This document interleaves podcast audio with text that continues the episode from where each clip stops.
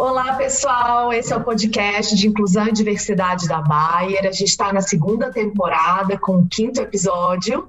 E eu sou Cíntia Prats, eu sou BP para Product Supply em Crop Science.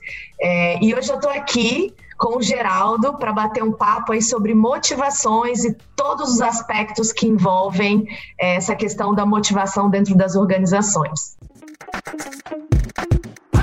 Você está ouvindo o podcast Inclusão e Diversidade da Baia. Olá, pessoal. Eu sou Geraldo Fontoura, eu trabalho aqui em Belfor Roxo, sou integrante do Comitê de Inclusão e Diversidade do Blend. É um prazer muito grande estar aqui com vocês, particularmente estar aqui com a Cíntia para bater esse papo. Cíntia, você acredita que a liderança pode ajudar a melhorar o empenho das equipes, espelhando em cada um o reconhecimento que suas decisões trazem para todos? Acredito muito, Geraldo. É, a gente não pode esquecer que a motivação é um elemento muito individual, íntimo, né? E que por conta disso, os gatilhos eles são é, pessoais. Agora, o papel do líder é participar com o seu time, né, e com cada um dessa investigação, estimulando as pessoas que ele lidera nessa direção do autoconhecimento.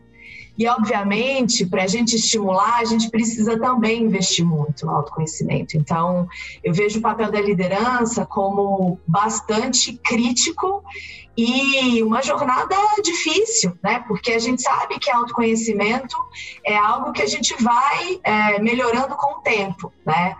E, e por que, que eu acredito muito no papel do autoconhecimento? Porque é só assim que a gente consegue potencializar os nossos próprios talentos e o líder potencializar o que tem de único em cada um, as habilidades que cada um traz, em suas experiências, que são, mais uma vez, únicas, né? É, eu vejo também aí nessa questão da motivação o quanto a, a, liderança ela precisa respaldar a construção ali da área, né, no propósito de cada um. Nem sempre é fácil, mas é fundamental. Legal. Bom, nessa direção, Geraldo, eu sei que você está sempre muito envolvido aí em projetos de inclusão e diversidade, aí no site de Belfor Roxo, até muitas vezes amplificando né, a sua voz e a sua atuação para outras áreas e outros sites. É, queria que você contasse um pouco aqui para a gente como é que você vê né, essas oportunidades que a gente tem de trabalhar em times diversos e poder potencializar os elementos únicos na trajetória de cada um. Né? Como é que você aí conta para a gente alguma história em que você viveu isso? Ah, Cintia, obrigado. É realmente, eu acho que eu tenho uma, uma história para contar e é uma história bastante pessoal que eu gostaria de compartilhar com vocês. Eu estou com o Comitê de Inclusão e Diversidade aqui de Belfor Roxo desde o início. Nós começamos há cinco anos, quando ele foi criado. Eu tive o prazer, na época, de ser convidado para ser um dos coordenadores do comitê. Bem, eu sou homossexual, mas nunca tinha assumido isso publicamente até essa data, né? Eu vivi a minha homossexualidade, mas era uma coisa que aqui não era transparente aqui na empresa, e eu tinha até preocupações a esse respeito. Eu nunca tinha exercido assim, esse papel social, que eu acho que é tão importante. Na época eu nem tinha falado com meus pais ainda também. Aí, quando chegou esse convite, eu falei: nossa, o que, que eu vou fazer agora, né? Eu tô numa encruzilhada. Ou eu avanço, ou eu retrocedo. Eu não me, não me vejo como coordenador de um comitê sem revelar essa, esse dado que é tão importante do ponto de vista pessoal. E aí eu conversei com meu gestor na época, falei com ele que eu tinha essa questão e que eu precisava de um tempo para pensar, eu pensei, Aí resolvi conversar com meu filho, que ele já sabia de mim, mas eu, uma coisa é ele saber para ele, outra coisa é ele saber de um ponto de vista social, né, esse dado.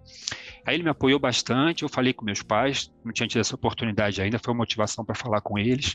E aí na primeira reunião do comitê, eu, quando a gente montou a primeira reunião, foi um café da manhã, eu cheguei, no final já quase da reunião, e compartilhei com o grupo e para mim foi muito importante. Eu nunca me esqueci nem um dia. Foi no dia 5 de outubro de 2016. E foi um dia assim bem libertador no sentido de eu poder, primeira, pela primeira vez, socialmente expressar essa, essa, esse meu lado, né?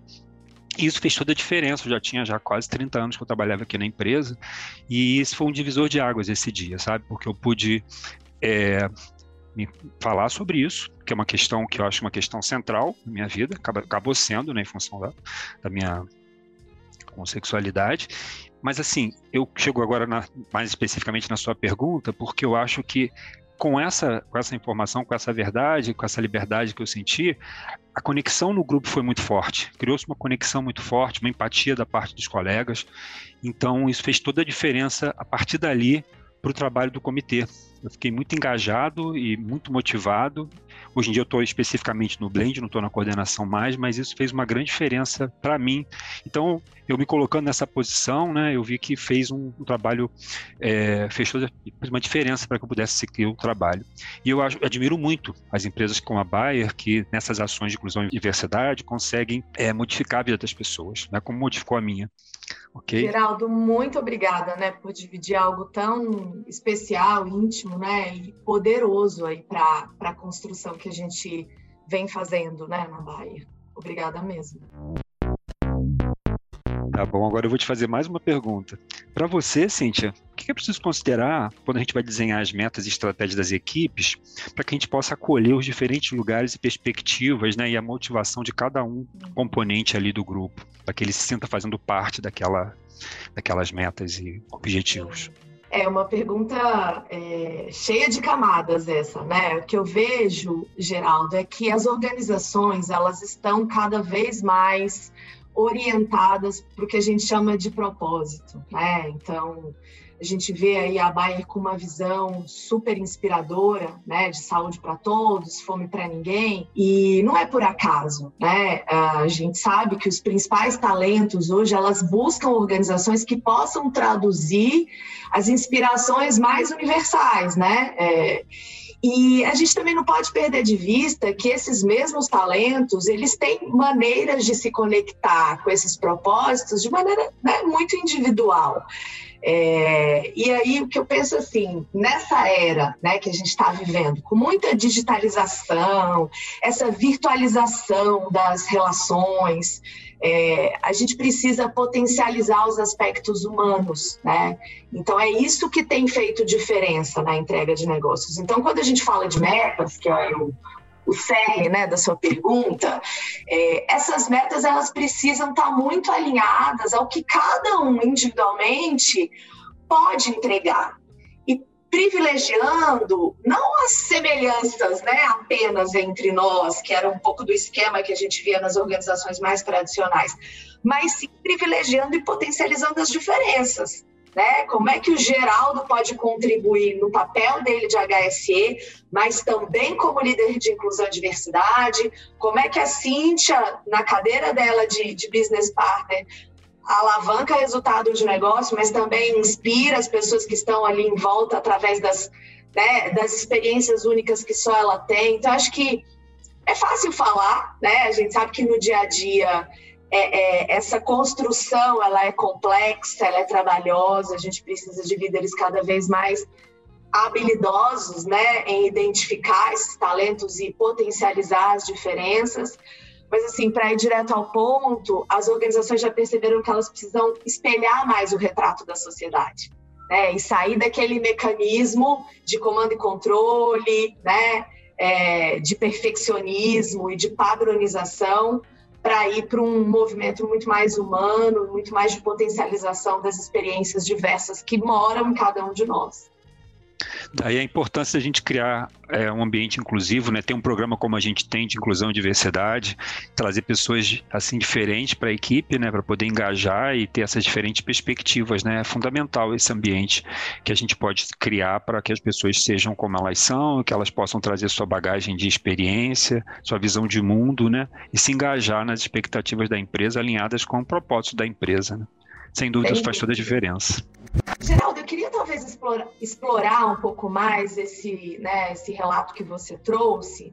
É, como é que você vê esse aspecto da representatividade? Né? Você trouxe um exemplo em que, ao abrir aspectos íntimos né, da sua vida, é, você pôde se engajar mais num propósito, mas também inspirar outras pessoas, né, no comitê, é, qual você lidera em Belfor Roxo e, enfim, em outras áreas da organização. como é que você vê né, essa capacidade de inspiração através dos relatos individuais, movendo essa representatividade que, de alguma maneira, a gente também busca dentro da, das organizações?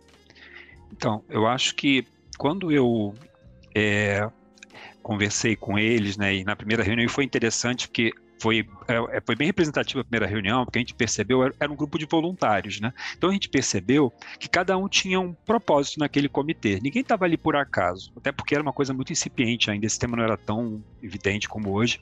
Então cada um estava com a sua expectativa e com o seu propósito. Tinha se identificava com a questão da, da, da, do racismo, outros com a questão da, do gênero.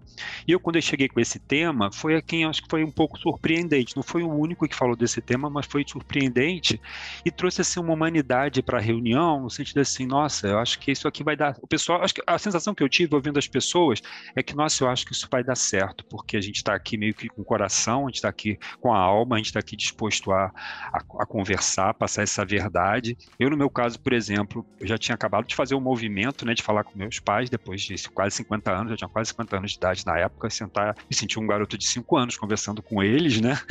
Mas foi muito importante e fez um, eu acabei fazendo um movimento que foi definitivo na minha vida, né? Um passo muito importante. Então, assim, essa oportunidade daquele encontro, né, para falar de temas em que cada um colocou as suas, os seus anseios, criou um ambiente que eu acho que é disso que a gente está falando, né? Um ambiente onde a gente se identificou com o propósito da ação do comitê e mergulhamos na iniciativa, né? Então, acho que foi muito bom esse primeiro café da manhã que não tinha essa pretensão e que acabou começando uma transformação naquele momento.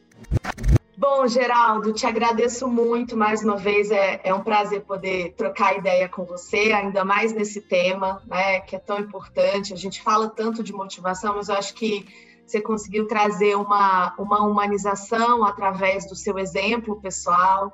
A gente busca muito isso na, né, nos ambientes organizacionais. Então, foi mais do que um prazer, uma experiência para mim poder trocar essa ideia com você. Que bom, Cíntia. Para mim também. Tive um grande prazer também de estar aqui com você, ouvir você, compartilhar essa sua experiência aí como líder, como gestora aqui na empresa e a sua bagagem toda profissional. Muito obrigado também. Foi muito generoso da sua parte. Um beijo. Beijo.